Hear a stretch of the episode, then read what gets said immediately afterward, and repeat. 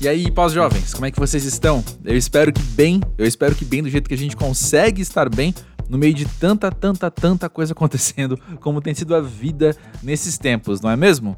Se você nunca passou aqui pelo podcast, seja muito bem-vindo, pode ficar à vontade. Meu nome é André Felipe de Medeiros, eu converso toda semana com pessoas super especiais aqui no Pós-Jovem sobre como elas têm vivido essa fase da vida. Quando a gente já não é moleque há um bom tempo, né? Mas a gente olha para frente, olha para o lado e fala: caramba, tenho muito o que aprender. E tem sido muito especial essa dinâmica de conversar com pessoas tão diferentes, né? Já passaram mais de 100 pessoas por aqui e cada pós-jovem traz seu olhar, suas vivências, suas perspectivas, enfim. E a gente poder não só, sei lá, mapear o que é ser pós-jovem, independente da idade numérica, né? Hoje em dia, mas poder somar vozes, poder somar essas experiências nos nossos repertórios pessoais enquanto ouvintes, né? O Pós-Jovem é um podcast que eu ouço e fico muito feliz então de poder conhecer mais gente. Eu quero te convidar antes de tudo a dar uma olhadinha em quem já passou por aqui, né? Por falar em conhecer pessoas, porque eu tenho certeza que você vai esbarrar ali em gente que ou você já é fã, ou gente que você vai adorar virar fã a partir da conversa que você escuta aqui no podcast, né? A começar por Isabela Yu, que eu não sei se você conhece da revista Balaclava, eu não sei se você conhece do Monkey Buzz, onde eu também escrevo e faço podcasts e outras coisinhas mais, mas ela é minha companheira, minha parceira de panelinha barra máfia do jornalismo musical independente aqui do Brasil. Algumas outras pessoas desse nosso meio já passaram por aqui. E pode acreditar que a gente não tocou muito nesse assunto, não, aqui nessa conversa. Se você achava que eu vi sobre jornalismo musical com a Isabela contando as experiências dela, eu te convido, na verdade, eu vi um episódio do podcast Música para Ver, que a gente gravou junto ali no fim de 2020. O episódio chama Sobre Falar de Música. É com a Thier na capa. Beijo, Thier. E naquele episódio, a Isabela e a Elo Cleaver, que é a parceira dela de revista Balaclava, conversaram sobre essa experiência de fazer jornalismo cultural independente no Brasil de hoje em dia. Mas a conversa ficou mais no sentido do que a gente quer, do que a gente não quer, de quais são nossas expectativas aqui para a vida. E é muito especial esse papo com a Isabela também, porque calhou da gente gravar muito ali às vésperas do aniversário dela de 28 anos. Então, ela estava já num rolê reflexivo, assim, e foi muito bom poder conversar com ela sobre como é ser uma pós-jovem que faz 28 anos, né? Só um detalhe também, antes de começar aqui o papo com ela, se você não for de São Paulo, eu não quero que você se sinta alienado quando a gente fala com muita naturalidade, né, sobre a Casper. Quando a gente fala da Casper, é a Faculdade Casper Libero, que foi onde a Isabela e eu estudamos. Ela é conhecida aqui em São Paulo por ter sido a primeira faculdade de comunicação do Brasil. Então, se você é de comunicação também, de outras praças, você deve conhecer em algum nível a Casper Libero, enfim. Agora você já sabe, quando você ouvir, ao que, que isso se refere, né? Pois bem, segue aí o Pós-Jovem na plataforma que você escuta podcast. Reforço aqui o convite de você dar uma olhadinha em quem já passou por aqui e também estamos lá no arroba pós-jovem do Twitter e do Instagram, mantendo contato entre um episódio e outro. Toda terça-feira tem um novinho. Mas escuta aí o papo com a Isabela agora e já já eu volto.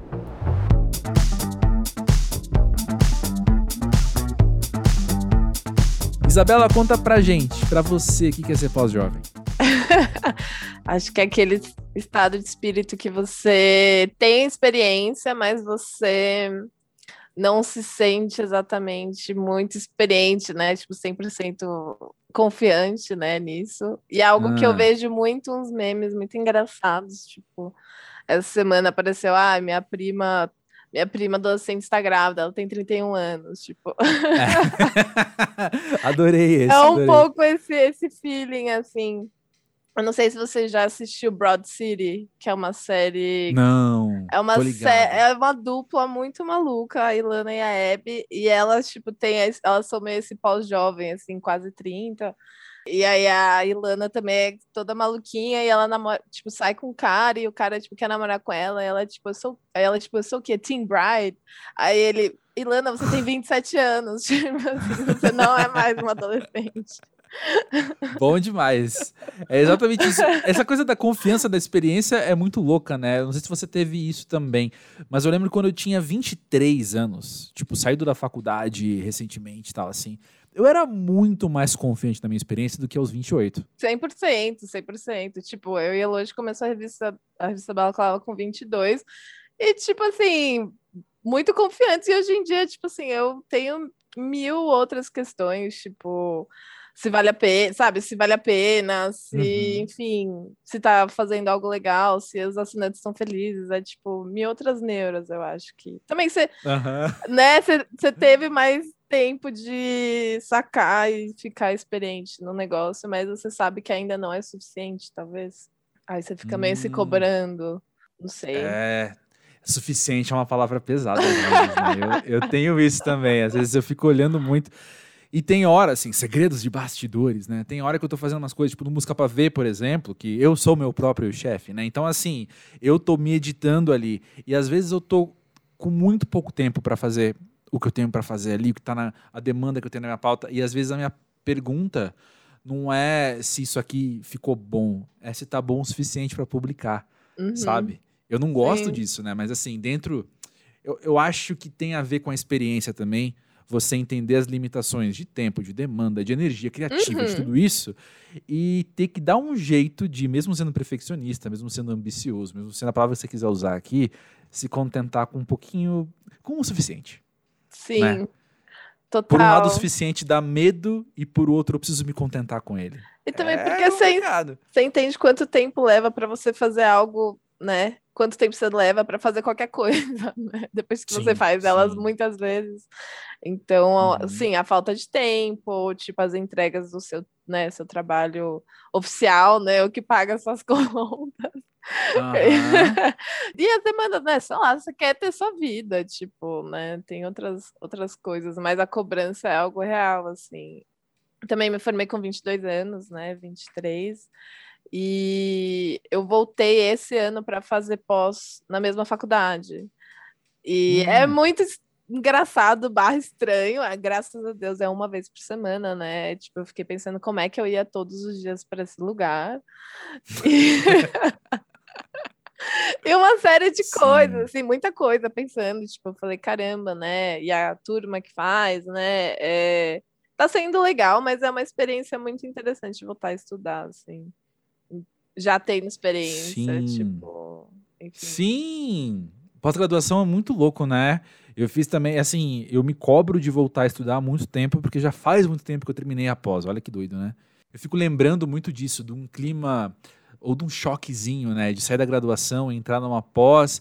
E na graduação, pelo menos na minha turma, assim, por mais madura que seja, que fosse o pessoal, tinha uma coisa meio, ai meu, faculdade, eu tenho uma obrigação que eu tenho que fazer apenas e tal. E na pós o interesse era totalmente outro, né? Uhum. Assim, todo mundo ali, muito mais uma, uma certeza do que estava fazendo, talvez, sabe? Uma. Não sei se certeza é a palavra, né? Mas todo mundo mais. É. Confiante, ó, confiança de novo aí. Sim. Né? Mas muito mais confiante na escolha de estar ali. E aí o clima era muito mais gostoso de estar lá, né? Eu acho que é mais. As pessoas têm mais interesse também, né? Eu acho que quando você é muito novo, você tá querendo meio ah, você quer conhecer novas pessoas, quer ir no bar, você quer socializar, você, né, você precisa de um uhum. estágio, você está meio que começando a entender. Hoje em dia, é, essa pausa né, que eu estou fazendo, tem muita gente que é, acabou de se formar e tem muita gente que já está com 30 e está mudando de profissão, assim, mas eu sinto que é um interesse uhum. muito maior em, ah, em ter realmente, né, tipo, se aprofundar no assunto e, e, melhorar, assim, sei lá, melhorar tecnicamente, ou melhorar, tipo, referências, sei lá. Sim. Mas me conta, tá estudando o quê? É né, jornalismo 2.0. é tipo, ah. mais jornalismo, só que é, é, focado em coisas digitais. Aí eu. Sim. É, é, um ano e meio e, enfim, vamos aí. Tá, tá sendo interessante. Várias referências novas e outros professores uhum. também. A Casper, uhum. eu acho que foi, para muita gente, foi muito traumático. Acho que para mim. Me pro... Você fez Casper também, né? Uhum. Jornalismo? RTV. RTV. Para muita gente foi muito traumático, mas assim, eu conheço meus melhores amigos, tipo, sei lá, comecei a trampar porque eu vi, sabe, um anúncio no, na parede, tipo, sabe, umas coisas desse tipo. Uhum. Professores uhum. horríveis? Aham, uhum, mas professores bons também, sei lá. Então, acho uhum. que também aprender a lidar com a ambiguidade da vida, né? tipo... Olha, é verdade, é verdade. E eu tentei, quando eu estava na Casper, eu tentei me formar também em sociais na USP, não consegui. E aí, quando eu me formei uhum. na Casper, eu tentei fazer uma pós na ECA, lá também na, na cidade universitária, e não consegui, porque eram coisas que eu acho que fugiam do meu interesse mesmo, de que, sei lá, eu trabalho com uhum. isso, né? Eu preciso meio que lidar com coisas de jornalismo e redes sociais e essas coisas. Aí eu, a pós que eu fui fazer na ECA era semiótica e psicanálise da cultura de consumo. Só que era tipo assim, a galera Amo, muito do marketing, tipo, a galera muito do marketing sei, eu nunca é. tinha feito, tipo, uma aula de marketing na minha vida. E aí a galera, tipo, super corporativa e, enfim, aí a professora tirava sarro da Fefeleste, eu ficava meio tipo, mano, que, que nada a ver. Assim. é verdade. Interessante isso, né? De você também ter que lidar com as suas, suas expectativas. Eu adorei isso da ambiguidade da vida, você tá aprendendo na faculdade ali, aquilo na marra, quase, né? Eu tive uma experiência muito assim também na graduação, até porque eu entrei para fazer rádio e TV com a maior certeza do mundo que eu ia sair trabalhando com cinema. E logo nos primeiros meses, assim, essa certeza foi começando a ser lapidada enquanto. Cara, acho que não vai ser isso, acho que não é isso. E fui cada vez mais me apaixonando pela comunicação em si, sabe? E aí, quando eu terminei, eu fui fazer uma pós em, em arte. Aí fui, tipo, não, deixa eu, deixa eu preencher também esse meu outro lado aqui que é o, o, lado mais artístico, e fui estudar isso, e aí deu o que deu, a minha carreira também segue sendo comunicação e artes até hoje, né, e não, não devo sair dessa tão cedo, pelo menos. Mas eu lembro muito bem disso, assim, né, de ter que lidar com essa minha frustração pessoal, então, de essa mentalidade que a gente tem de curso de faculdade tem que te moldar profissionalmente, sabe, essa coisa muito de você busca uma formação profissional por meio do estudo, e aí você está na faculdade, e aí os professores falam: não, peraí, não é bem assim. Deixa eu te ensinar uma coisa aqui, e você faz um estágio depois. Aí você fala: não, mas peraí, será que. Peraí, mas. Sabe, rola essa confusão, assim, que eu acho que é muito. E também o processo de você aceitar isso, né? De falar, pô, mas é verdade, olha só, porque eu estudei antropologia um ano, hoje eu sei lidar melhor com quando chega para mim um conteúdo que eu preciso pesquisar de algo que não tem nada a ver com antropologia, mas me deu as ferramentas que eu precisava mesmo, sabe? Eu achava que eu queria só ter aula de fotografia, mas não, no fim. Reconhecer isso eu acho que é uhum. muito saudável, sabe? É uma somatória, né, de coisas que você aprende uhum. de assuntos variados e, enfim, expectativas também do que, que você acha que você vai acabar trampando e o que, que é o mercado, né, as coisas, né, que são externas ou que você, né, deseja profissionalmente, o que você deseja para sua vida. Mas, uhum. enfim, acho que é, esse é o momento retorno de Saturno, assim, pré-aniversário, que é tipo, olha a vida como ela é. Mas, assim, tá tudo certo, Sim. graças a Deus, né? Dois anos depois, dois anos de pandemia também, eu acho que tá todo mundo se sentindo um pouco. Deixei de fazer coisas, né? Deixei de ser quem eu era, quem, sei lá, parece que envelheci muito mais em dois anos, tem uhum. né, uma série de coisas. Como é que tá sendo para você esses questionamentos de fazer 28 anos e, e ser cada vez mais pós-jovem, né? Quais são as, as áreas dos questionamentos que os questionamentos estão batendo em você? Sim, é, eu tava até pensando, essa semana eu falei com uma amiga, tipo, falei, cara, acho que eu não tô preparada ainda para fazer aniversário, porque eu não fiz tudo que eu precisava fazer e não tem como mudar isso. Mas eu também, tipo, não, detesto a ideia de, tipo, querer, sei lá, ser jovem para sempre ou ficar muito saudoso daquela época. Ai, que aquele tempo era melhor, tipo, não acho assim, sei lá, as coisas são muito ruins hoje em dia, mas, tipo, né? Era pior para uma série de pessoas, era muito pior no passado. Sim. Mas assim, vamos para frente, assim, é meio, sei lá, não, não tem como voltar no tempo, né, para essas coisas. Mas assim, voltar a estudar me dá uma outra perspectiva de como eu quero aproveitar, né, o curso ou sei lá, né, que que eu quero, o que que eu quero dele, né, o que que eu espero dele. E isso é interessante. Que bom, que bom. É, Importante ter esse tipo de. Não epifania, assim, né? Mas esse tipo de você chegar a essas pequenas conclusões mesmo, assim, né? De, Uhum. ah, tá, bom, eu sei o que eu quero, eu sei o que eu quero pra esse curso, eu Sim. sei o que eu quero pra essas coisas aqui. Mas sobre você não conseguir fazer as coisas todas antes de fazer 28 anos, a primeira coisa que eu preciso pontuar é que tá, chega aqui a confirmação que Isabela Yu não é tão genial assim, porque os gênios morrem aos 27, né?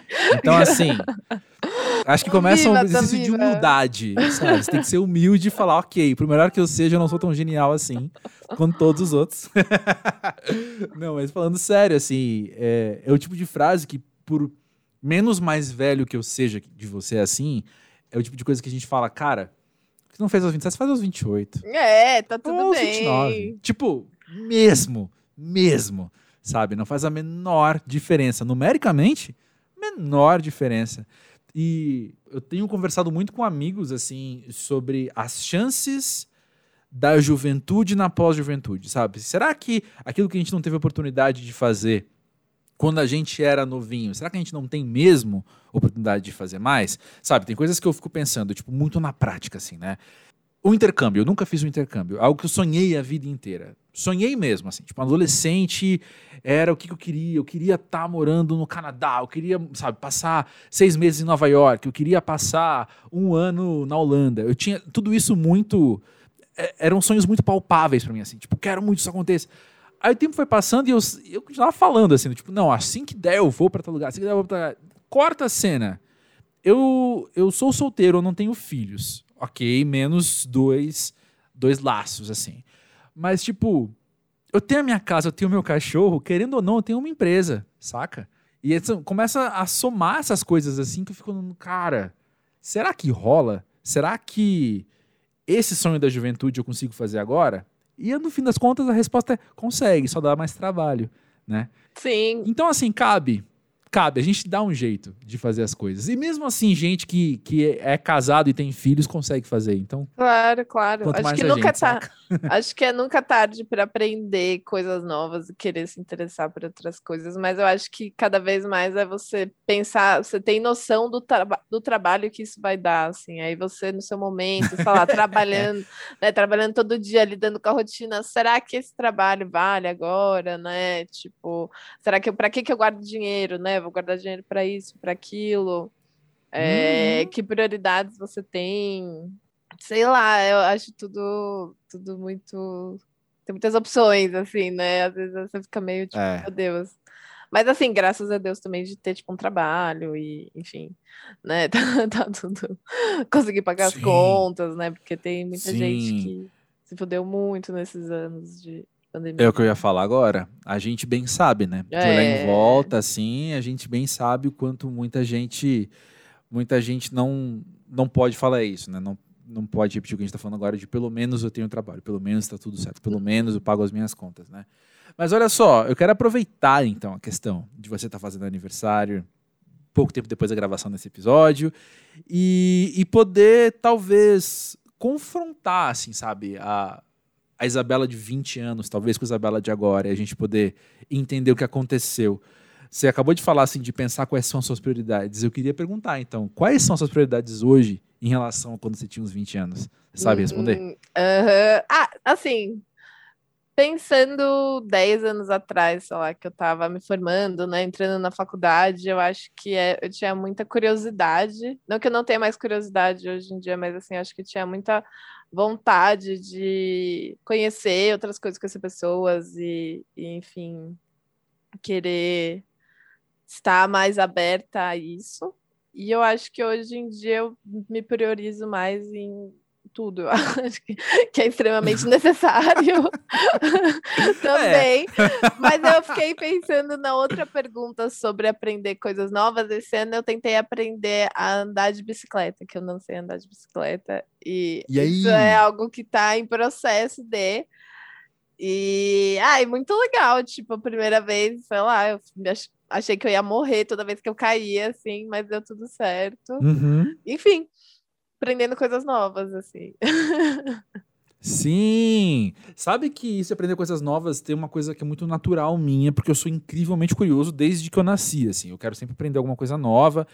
E eu tive duas conversas semana passada com amigos falando disso, assim, da gente trocando Ah, meus amigos são tudo louco igual eu, né? Então, assim, às vezes a gente lê um artigo de uma coisa que, nossa, existe um fenômeno psicológico que diz tal coisa, tal coisa, tal coisa. A gente manda um pro outro e fica, caramba, olha isso, que massa, assim. E aí a gente tava conversando de, meu, eu vivo para esses momentos. Eu vivo muito para esses momentos que eu falo, acabei de aprender alguma coisa nova, sabe? que é muito da hora. Então, eu eu tô sempre buscando é, é muito natural meu buscar isso, né?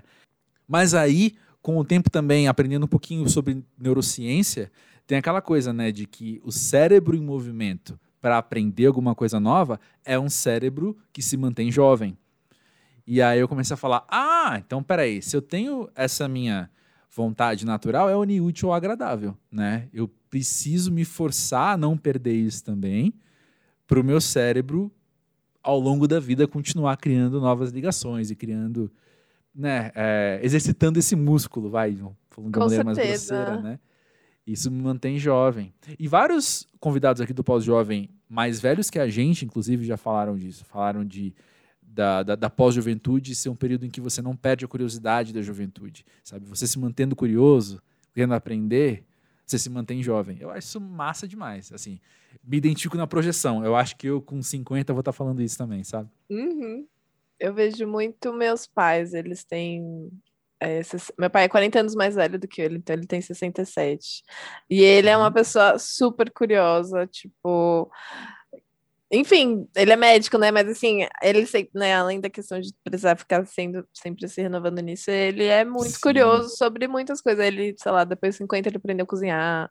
Aí agora ele, tipo, uhum. tipo, entrou na academia e tá, tipo, fazendo musculação, sei lá, ele, ele é muito. Uhum, que massa! muito animado para fazer eh, outras coisas, assim. Ao mesmo tempo que eu vejo, né, sei lá, eles envelhecendo, vejo também eles se tornando, né, mais ficar mais teimoso em outras coisas, né? Mas ainda é muito, muito importante você querer, né? Tipo, não ter medo de mudar, assim. Eu acho que é meio que isso, assim. Sei lá. Eu acho que também, né, principalmente nos últimos dois anos, né, além da questão de se priorizar, mas tipo, priorizar a sua saúde, né, tipo, uhum. enfim, né, saúde mental, seu corpo, né, tipo, como você, se você tá descanso, né, seu descanso, tipo, exercícios, não tipo, ai, quero, né, sei lá, ficar, tipo, essa culto ao corpo, essas coisas, não, é tipo, sim, realmente há uma questão de saúde, né, tipo, então, eu ainda, tipo, né, de ficar sentada muito tempo escrevendo, tinha dia que eu dava, tipo, 400 passos, tipo assim, eu não dava, tipo, nada, sabe? tipo... E isso me, isso me fazia muito mal, assim, sei lá mesmo. Eu já tive hernia de disco, aí minhas Sei. costas, é, sempre foi... Tive bem novinha, assim, eu tinha uns 20 anos, então acho que sempre isso fica na minha mente e tal, que acho que é... Você precisa realmente se movimentar um pouquinho. Falando nisso, então, tem a questão da hernia de disco que eu imagino que seja um, um ponto fora da curva aí, né? Mas você nota diferenças no seu corpo hoje em relação a quando você tinha Nossa, anos? com certeza, as ressacas são, tipo, muito piores. muito piores. E, tipo, o que, que você bebe também te faz muito mal, né? Tipo, você bebia coisas piores e você não ficava tão mal. E hoje em dia, sei lá, eu fui esse final de semana na Goptan, no festival. Uhum. E, tipo assim, eu comprei o ingresso que tinha chegar às 5 e, eu, e eu queria ver quem ia tocar às 6. E assim, eu parece que eu levei um soco na minha costela, assim, porque, tipo assim, acho que de pandemia, acho que de ficar com a pochete, tipo, muito tempo sentada da pandemia, tipo assim, ficar andando muito tempo e dançando, tipo, fiquei atropelada, tipo. Eu acho que eu não ficaria uhum. 10 anos atrás pensando assim. Uhum. Essa questão da ressaca é a resposta mais clássica desse, desse podcast, desde o comecinho, desde os primeiros episódios, todo mundo cita isso, assim. Mas eu tava lembrando, olha que coincidência, eu tava lembrando hoje ou ontem de uma conversa. Sabe quando do nada bate uma, uma lembrança de uma conversa que você teve há muitos anos com alguém, assim? Eu tava lembrando de um amigo meu que ele é muito nada mais velho que eu, tipo, dois anos mais velho que eu. E a gente tinha essa idade, eu acho que eu tinha 24, 25, ele tinha uns 26, 27, assim. E eu lembro alguma coisa da gente falando de corpo, de, de dormir, e ele falou: Não, você vai ver, quando você chegar na minha idade, você vai sentir que não sei o quê. E eu lembro de, na hora, pensar: Ô, moleque, a gente tem praticamente a mesma idade. Quando eu chegar na tua idade, é tipo, ano que vem, não vai mudar nada. E hoje eu tenho cada vez mais certeza disso. Como é engraçado, né? É tipo aquela confiança no trabalho quando você tem 23, ao invés de quando você tem 28, uhum. sabe? Você uhum. também ter 25 anos e falar pra alguém, ah, eu sou muito mais velho que você porque você tem 23 anos. 100%, né? 100%. E, tipo, sei lá, também de você, né, dos últimos dois anos serem muito fora da curva, né, para todo mundo, tipo, quem conseguiu, né, ficar em casa e mesmo, né, não tendo para um, né, não tendo rolês na rua ou coisas do tipo, tipo, sei lá, seu corpo muda nisso também, né, sei lá. Sua imunidade, uhum. né? Eu acho uhum. que eu vou usar uhum. máscara pro resto da minha vida, assim, para pegar metrô. É nóis. É andar nóis, na rua realmente, assim, sei lá, acho que é meio que deu um, realmente um sustão. Mas algo muito X, assim. Eu moro do lado de uma academia que tem aulas tipo de funcional. Uhum. Aí, logo que eu me mudei, eu e um amigo, a gente começou a fazer, assim, acho que foi em 2018. E aí eu fazia aula, eu conseguia fazer, conseguia fazer, tipo, tranquilo, assim, três vezes por semana. Hoje em dia eu faço uma aula e fico assim, cinco dias, tipo assim, destruída. tipo, assim, Sei. mudou muito. E, tipo, eu fiquei, sei lá, nove meses de, de pandemia, né, sem conseguir ir e tal, mas, tipo, uhum. eu fiquei pensando, né, quanto tempo vai demorar para eu me recuperar? Ou se um dia eu vou me recuperar, né? Se eu vou conseguir fazer isso de novo. É, provavelmente consegue, né? É. Tem que, tem que querer muito, né? Acho que é, tem é um essas coisas. É. Parte é. de você, depende de você. Mas olha só, Isabela, você tocou algumas vezes no assunto da pandemia e de todas as vezes que você tocou, a vez que mais me chamou a atenção foi quando você disse a frase: "Eu deixei de ser quem eu era". E eu fico curioso para ouvir mais sobre isso, assim. O que, que você consegue identificar que a Isabela de hoje é diferente da Isabela pré-2020? Ah, eu acho que eu me sinto muito mais antissocial, de certa forma. Com certeza. Sim. Não, é, assim, de, não de forma voluntária, mas acho que de certa forma eu acabei ficando muito mais, talvez, é, no casulo e, uhum. sei lá, uhum. eu já, né, eu, não, eu morava com os meus pais, aí eu comecei a morar sozinha, né? E acho que minha relação com a minha casa, né? Será que vale a pena mesmo sair de casa? Ou tipo, ai, vou gastar meu dinheiro chegando naquele lugar. Tipo, tem várias, várias questões que eu acho que quando eu morava com os meus pais, ou até mesmo antes da pandemia, eu me sentia, né, mais interessada em conhecer, né, sei lá, a cidade, São Paulo, não sei o que, que eu morava, né, tipo, uhum. tipo, Zona Sul, não tão centro. Mas hoje uhum. em dia eu sinto, tipo, cara, já conheço tudo aqui, me mostre algo novo e, tipo, assim. e te falo se é bom, porque acho que eu me sinto menos aberta, porque por você já conhecer lugares né, que você confia, você quer continuar indo lá. Você tem seu grupo de uhum. amigos, uhum. e seu grupo de amigos gosta de fazer certas coisas. É, e eu acho que hoje em dia eu sou uma pessoa completamente anti-FOMO. Eu não tenho FOMO de nada, eu quero perder, perder tudo, posso perder, assim, não tem problema nenhum.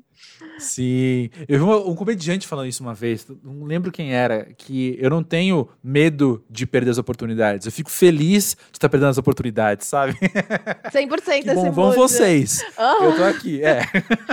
Vai na fé, assim. É que eu acho que quando a gente é mais novo, a gente tem um pouco a impressão que, tipo, nossa, esse esse vai ser o melhor rolê da minha vida, eu vou encontrar meus amigos e, tipo, vai ser muito da hora, tipo, vai acontecer é. coisas maravilhosas. E, tipo, no fundo, quando você sai muito, eu acho que também por eu, sei lá, não é sempre dar rolê de show e, tipo, uhum. sei lá, uhum. ser meio curiosa nesse tipo, assim, muitas vezes vai ser, vai ser aquilo. E vai ser muito legal porque você vai encontrar seus amigos, vai ser a melhor parte disso, né?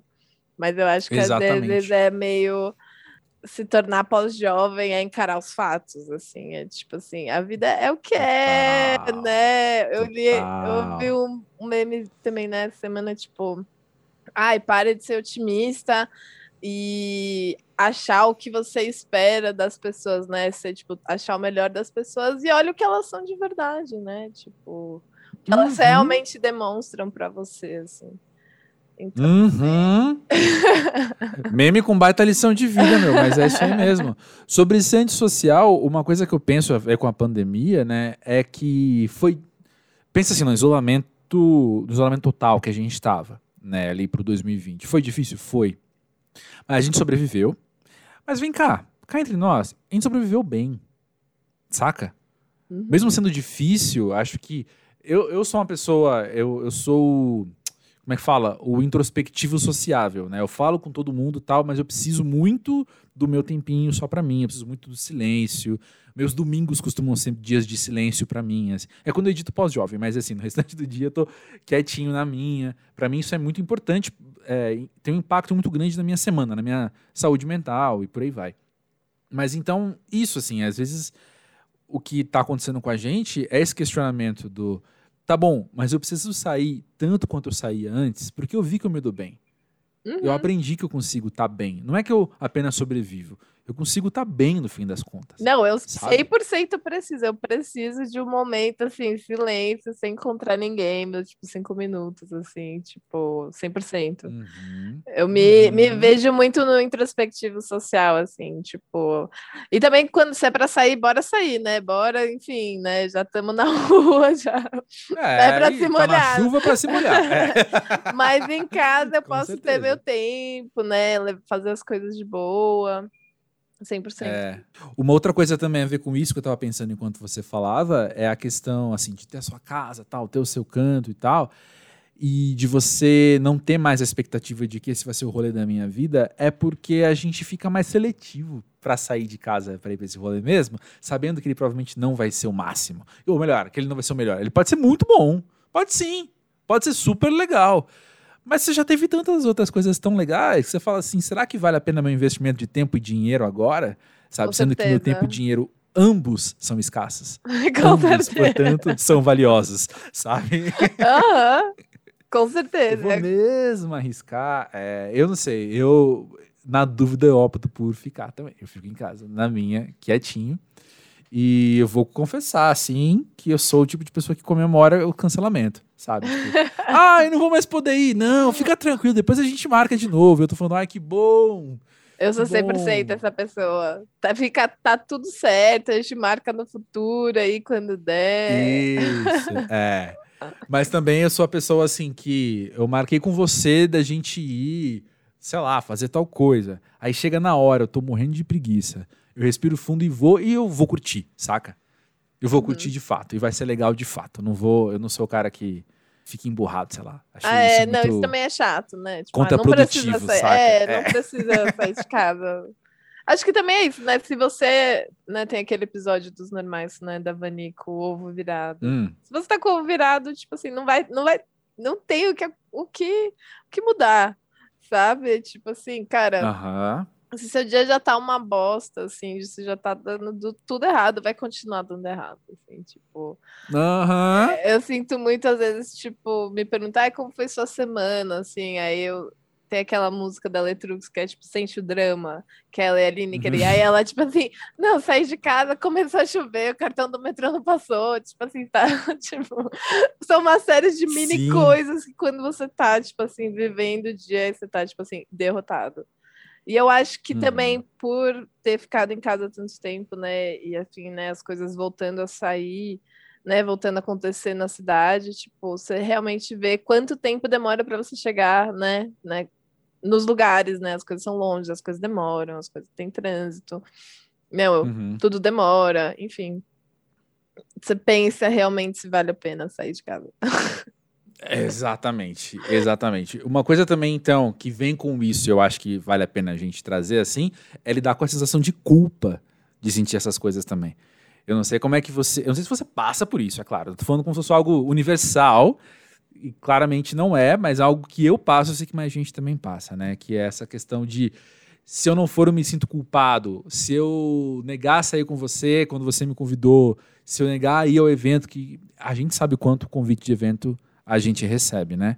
Muitos são muito legais, outros ninguém merece. E a gente acaba precisando ir e a gente vai quando precisa. Mas o que a gente não precisa ir, rola isso assim. Eu me sinto às vezes culpado de dizer não. Eu me sinto culpado de estar perdendo uma oportunidade. Eu me sinto culpado por, sei lá. E, e rola um processo, assim, sabe? Rola um aprendizado, assim, de eu falar, não, eu vou ter paz no meu não. Eu vou ter paz em Com dizer certeza. não pra essa situação e tá tudo bem, acho que se, se, acolher no seu não também, mas eu acho que além né, dessas uhum. situações é você lidar com a de quebrar a expectativa da outra pessoa que tá te convidando, esperando que você fale sim. E você vai quebrar uhum. a expectativa dela e falar, não, não dá, né? E é um saco falar não para as pessoas, né? E você tem que explicar, é. né? Tipo assim, é. ah, enfim, uma série de coisas. Mas assim, acho que cada vez mais é, é tentar ficar em paz mesmo. Tipo, concordo. É, sabe? E permitir que o outro também esteja em paz, saca? É. Deixa eu lidar bem com o seu não, já que eu quero que lidem bem com o meu não, sabe? Vamos Sim. aprender isso. Você falou, você citou memes, agora é minha vez de citar meme também. Eu vi muita coisa de gente falando assim há um tempinho. Normalizem quando alguém diz não vou porque eu não quero em algum lugar. Sim, pessoal, normal. Tá tudo normal. bem. Pô, que legal. Esse convite, legal esse evento, eu não tô afim. Numa Hoje próxima não eu dá. vou. Sim. É, numa próxima eu vou. Vamos normalizar isso, pessoal. Pô, deixa eu ficar em casa quando eu quero, sabe? e eu acho que às vezes é muito parte de um negócio, tipo assim, ai, decisivo, ai, você não quer ir, então a gente nunca mais vai falar na sua vida. Tipo assim, não, cara. É. Mano, que drama, né? É, tipo assim, mano, fala aí, tipo, manda um oi, sei lá, como tá, você tá, sei lá, tipo, sabe, tem muitos jeitos de é que eu acho que quando você é jovem, talvez você precisa, tipo, marcar presença nas suas relações, suas amizades, entender, tipo, que você, sua presença é algo muito importante que vai, né, uhum. reforçar os laços e, e assim, cara, o que, tipo assim, o que vai reforçar suas trocas, né? Tipo, o que, né? Se você é uma pessoa gente boa, né? Se você é uma pessoa agradável de passar tempo junto, né? Muitos casos, uhum. não. tipo assim, tá tudo bem também. Normalize, é, sei lá, tipo, querer fazer outras coisas com o seu tempo. Enfim, tem muitas coisas, né? Total. Sim, eu também, eu também acho que a necessidade de estar junto é uma coisa que eu leio como juvenil demais, assim, sabe? Tipo, a gente pode optar pela qualidade, sabe? Deixa, ao invés de a gente passar a quantidade de tempo, a gente precisa se ver sempre. Quando a gente se vê, vai ser muito legal, porque a gente vai ser, como é que fala? a gente vai ser honesto um com o outro, a gente vai poder, sabe, aceitar um ou outro.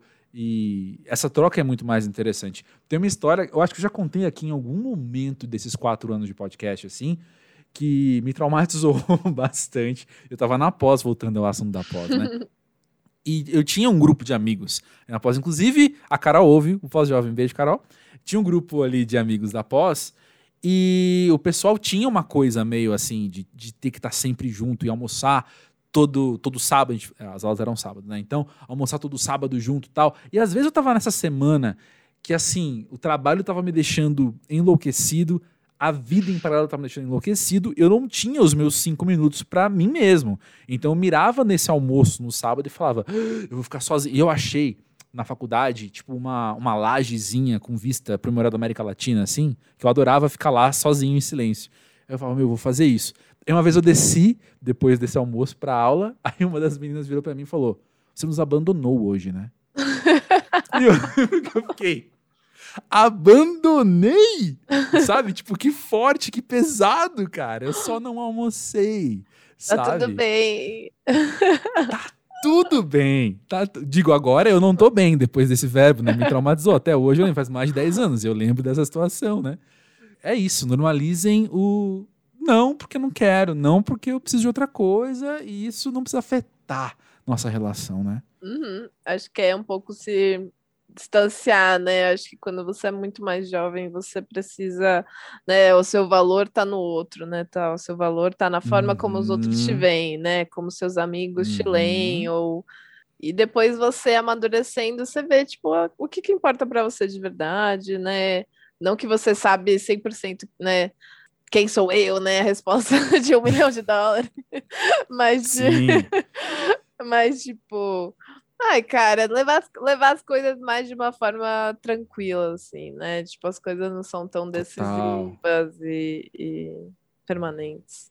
Isso, e vou voltar ao assunto então, só pra gente unir essas duas pontas, né? A gente acabou de passar dois anos em isolamento. Então, como é que eu vou deixar minha identidade na mão do outro se eu tava sozinho em casa? Exatamente. Eu preciso entender melhor quem Exato. eu sou e entender que os elementos que compõem quem eu sou não podem estar no outro, ou não podem estar exclusivamente no outro, né? Exatamente, você tá em casa lidando, né? Tipo, notícias. Eu sou meio viciada em notícias, assim, eu, tipo, tenho que estar tá Nossa, lendo. como é que você vive?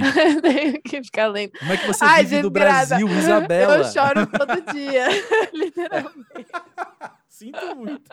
Mas é, entendo. Não, Desculpa, tipo, continua. pra mim, fantástico, assim, cara, tem lá o bloco dos golpes, é muito triste, sempre acontece um monte de desgraça, mas sei lá, é tipo o suco do Brasil e, tipo, na pandemia, cara, é... eu acho que quando, antes da pandemia ainda, é, além, né, das, das coisas de show, né, das coisas de música e tal, ainda, tipo, encontrar né, tipo, terça-feira no bar, né? Tipo, infelizmente Uhum. a gente tinha essa tradição e que você ia lá e repercutia as coisas que você lia, né? Você dava, tipo assim, dava Uhum. uma risada, né?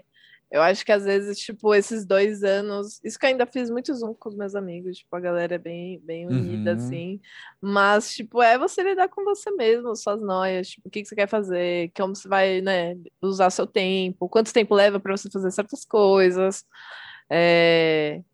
Enfim, é uma, foi uma série de questionamentos, e aí quando você viu, passaram dois anos. É, exatamente. E já que a gente tá falando de isolamento, de ficar em casa, e é algo que você já tocou no assunto também umas duas vezes por cima, eu queria te perguntar, como é que é a tua casa hoje? Como é que é o teu canto? E o que, que você mais gosta do seu cantinho? Ai, eu amo que eu consegui um, manter plantas vivas, isso na Boa, pandemia. Boa. Eu gosto que eu tenho os meus livros comigo, então, sei lá, se eu lembro de um negócio, aí eu quero ler, ou se eu vou usar em algum, sei lá, alguma matéria, tipo uma matéria, alguma coisa, eu vou lá, pego, tenho minhas revistas. Ele tá uma zona no momento, mas sei lá, eu gosto bastante, é bem não cozy, bem cozy. Sei, sei, sei. É, você sabia, antes de você ter o seu canto, você sabia que ele ia ser tão importante pra você? Nossa, não fazia ideia o que esperar, porque eu nunca tinha nem morado, sei lá, com amigo, ou, Uhum. enfim. Eu, eu morei no mesmo prédio minha vida toda também, assim, né? Eu morei, acho que 21 Uhum. anos no mesmo lugar, então para mim era meio, sei lá, não sei o que fazer, mas também, enfim, né, de rolou essa oportunidade, aí eu acabei mudando, trouxe minhas coisas, mas assim, eu acho, sinto que é muito um processo, né, construção, tipo, cada hora você vai achar um negócio você vai querer mudar, você vai querer colocar, Na pande- Sim. aí você vai querer fazer Sim. isso. Na pandemia eu passei por fases, tipo, colecionar velas, aí a gente, tem uma época que eu moro perto de uma loja de jogos de tabuleiro, aí tem uns amigos que moram muito perto daqui, né, literalmente na minha rua, Aí a gente jogava Uhum. muito jogo de tabuleiro, a gente viveu muito essa época. Massa demais. Foi encontrando coisas para, para né, se entreter, assim. Mas Sim. cozinhar também umas coisas, tipo, sei lá, ficar vendo uns tutoriais e aí tentar cozinhar alguma coisa. Uhum. Ai, não sei. Eu achava que eu não ia curtir, talvez, tipo, eu eu achava que eu não ia curtir tanto cuidar, né? Mas é, é o que tem você tem pra fazer, né? Sua casa, né? Você, tipo, não consigo deixar louças lá. Tipo assim, não tem essa. Tipo, preciso passar Ah, eu aspirador. consigo. Mas... Preciso passar aspirador um dia sim, um dia não. Tipo, cai muito cabelo. Tipo, você vai descobrindo suas Sei. noias de dona de casa. Sei. É que eu acho, a minha leitura disso também é que o nosso senso de propriedade é outro, né? Quando a gente tá na nossa casa. Sabe? Uhum. Quando você é na casa dos seus pais, é a casa dos seus pais, ponto, né? Então, é difícil você ter a iniciativa de passar o aspirador na casa dos seus pais. É verdade. Sim, sim. Agora, quando é a tua casa, depende de apenas exclusivamente de você, né? E acho que mais que isso, assim, acho que mais do que a necessidade, atender a demanda, acho que tem uma, uma coisa mesmo de você olhar e falar, pô, isso aqui é meu, cara. Sabe, eu vou, vou cuidar, vou dar o melhor que eu posso pra isso aqui também, sabe? pra algo que é meu, assim. E eu- essa conversa da, da casa ser sempre um processo em construção, uma coisa que eu tive com uma amiga minha recentemente também, porque ela tá se mudando pela primeira vez, mora com o pai, tá agora indo pra casa dela, e ela tá passando por todas as, as noias normais de todo mundo que passa por isso, assim, de pensar, tipo, cara, eu preciso. Como é que eu vou mobiliar a minha casa? Sabe? Eu, tipo, ó.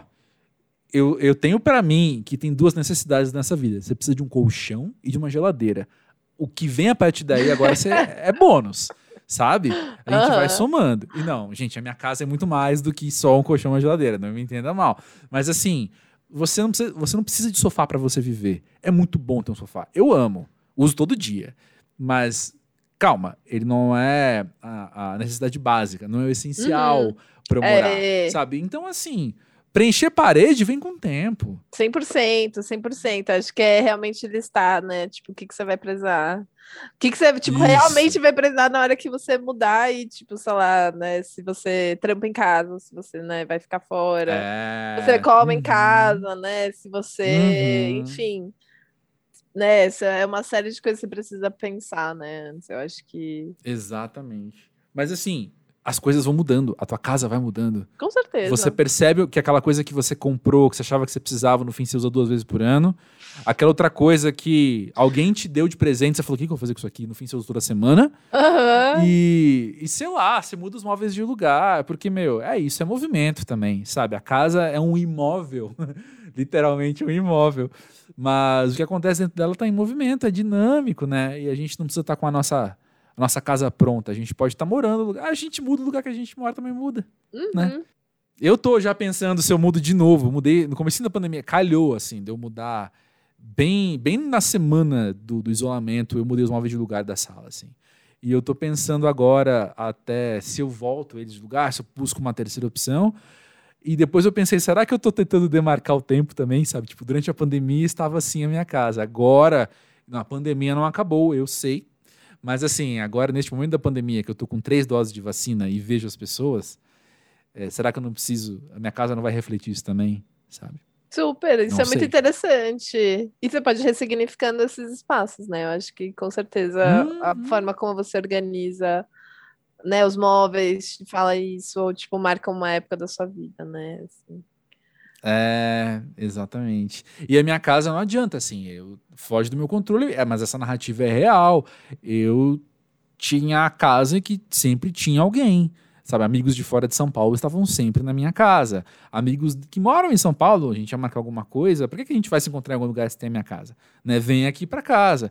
E aí, de repente, esse ano veio, veio um amigo em fevereiro, eu acho, e eu parei e falei: caramba, é a primeira pessoa em dois anos que pisa na minha casa. Nossa, uhum, Então, assim, é, com certeza. essa ressignificação, a narrativa do, do espaço, assim, sabe? De repente, a minha casa virou só pra mim, por um tempo.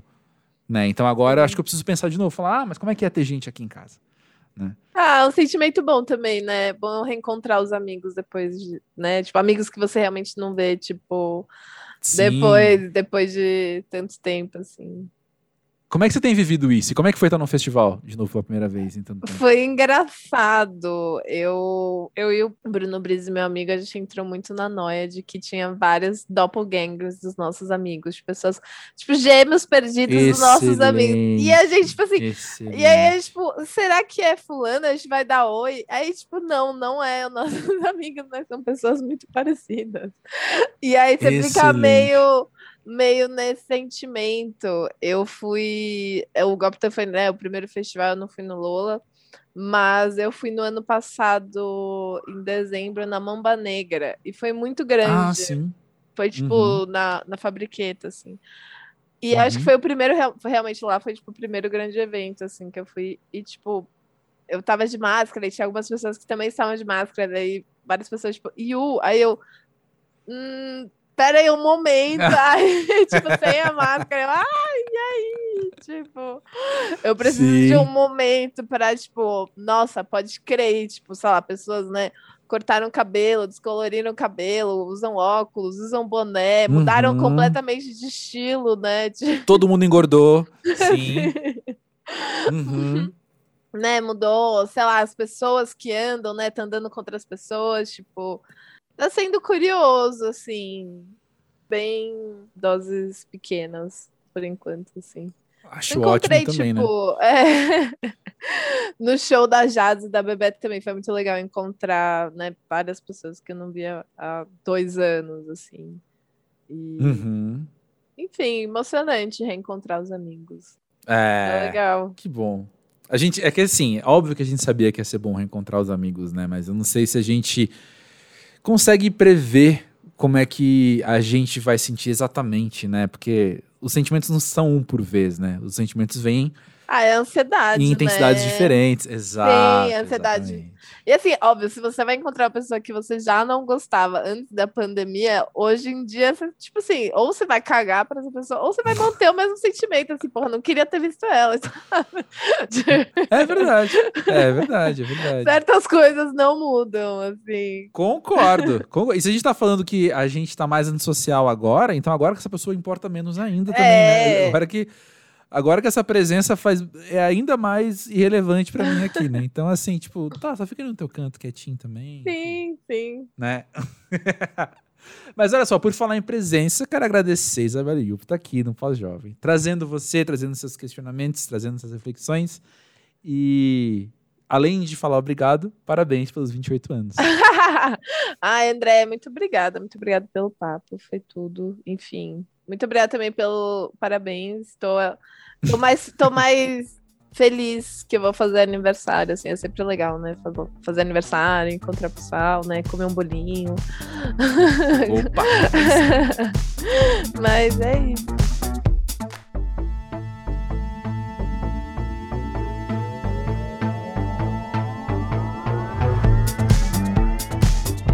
Muito querida Isabela, né? Muito querida. Não é à toa que a gente tem tanto amigo em comum. Inclusive, eu ia falar isso na introdução, que bom que eu lembrei agora. Esse episódio foi sugerido pelo nosso querido Ali Satter. É muito interessante, assim, a posição que os convidados do Pós-Jovem, quem já passou por aqui, acaba virando, entre aspas, coprodutor depois, assim. É muito legal, que sempre recebo sugestões, né, de gente pra passar por aqui. E o Ali falou pra mim esses dias, falou, por que você não convida a Yu? Eu falei, meu, com certeza, claro a gente no meio do corre às vezes acaba perdendo uma oportunidade de alguém bem bacana estar na nossa frente, né? E foi esse o caso, né? Que bom que ele falou porque apenas abriu meus olhos. Eu falei, é isso aí, chamar a Yu e aí rolou e eu tô muito feliz que rolou.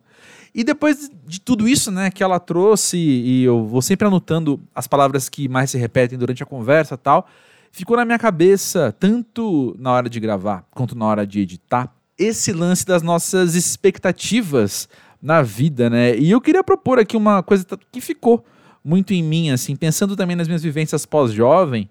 Acho que esses últimos anos foram anos de entender melhor esse rolê e saber, ou melhor, começar a aprender a lidar melhor com isso, né?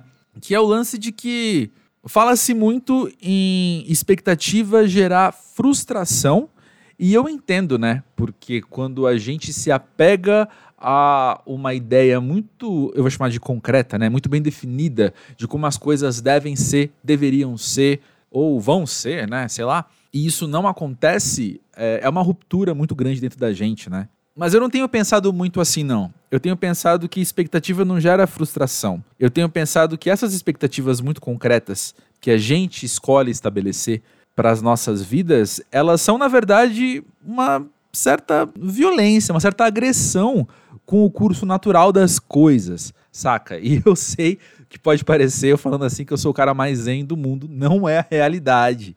Mas eu quero trazer isso aqui pra mesa, né? Pra nossa mesa de bar aqui. Que toda vez que eu me apego muito a uma ideia, né? Dessa maneira concreta, sólida, as coisas devem ser assim, precisam ser assim, por que, que elas não são assim? Na verdade, eu tô me impedindo de me adaptar à realidade, né? Eu, impedindo, não sei se é isso, mas eu estou dificultando esse meu processo de adaptação, porque afinal das contas a vida é exatamente isso, né? A vida é a gente contemplar o que está acontecendo, sem perder de vista o que a gente quer e se adaptar e ver o que, que dá para a gente fazer aí no meio. Né? Eu sinto que muitas vezes quando a gente fala sobre deixar as coisas fluírem no curso delas e tal, existe uma resposta que as pessoas trazem, que eu acho muito interessante inclusive, né, que é sobre uma postura ativa nossa, um senso de você ser agente das suas escolhas, dos seus caminhos, etc. E eu penso que uma coisa não anula a outra, porque na real eu escolho me adaptar, né? Eu acho que tá aí também a minha postura ativa. Eu escolho me adaptar e como me adaptar a essas situações. Tá fazendo sentido? Eu tô falando aqui, gesticulando, olhando para a parede, bem louco, sem roteiro. Mas o que eu quero dizer é, para além de frustrações que as expectativas podem gerar na gente, quanto mais eu foco nessa frustração, menos eu consigo enxergar das minhas possibilidades de adaptação à realidade. Entende? Mas eu me privo de sair vivendo, cara. E eu falo isso assim, porque talvez eu tenha uma certa facilidade, uma certa tendência a me fechar muito nos meus planos, sabe? Eu consigo uh, ir na frustração, né? Eu consigo parar e, e, dedicar muito do meu tempo a essa frustração. E com isso eu perco tempo de vida, eu perco tempo de adaptação, né? E eu tô aqui então tentando, eu tô aprendendo, tô tentando aprender, não sei, a de fato deixar as coisas acontecerem, a, a deixar de fato as coisas fluírem e eu ter essa postura ativa de tentar fazer as melhores escolhas para as minhas adaptações na realidade. E você, você pensa nessas coisas? Você consegue abrir mão das suas expectativas, ou consegue abrir mão das suas frustrações, ou consegue abrir mão de, desse próprio senso de controle? Como é que você tem vivido suas expectativas e as suas adaptações à realidade? Conta aí no podcast pós-jovem.com.br, porque eu estou muito afim de ouvir o teu ponto de vista também e a gente poder somar vozes aqui no podcast. Conta aí suas experiências vamos deixar esse podcast mais com a tua cara. Meu objetivo sempre é esse. Esse espaço aqui é nosso. Lembra também de seguir o podcast na pós-jovem, do Twitter e do Instagram, para a gente manter no contato aí entre um episódio e outro, beleza? Se você ouve pelo Spotify ou pelo Apple Music, lembra que dá para você deixar uma avaliaçãozinha sincera sobre o podcast, para o algoritmo saber para quais pessoas recomendar. É assim que você apoia o Pós-Jovem, inclusive. Beleza, então. Na semana que vem tem um papo com um amigo muito querido. Eu gravei faz uns cinco dias já e ainda tá ecoando em mim, sabe? De vez em quando vem um flash de uma coisa que ele falou assim. Foi uma conversa muito sincera que me fez muito bem e eu não vejo a hora de colocar no mundo para fazer bem para vocês também. Fechou então? A gente se vê lá. Um grande beijo, até a próxima.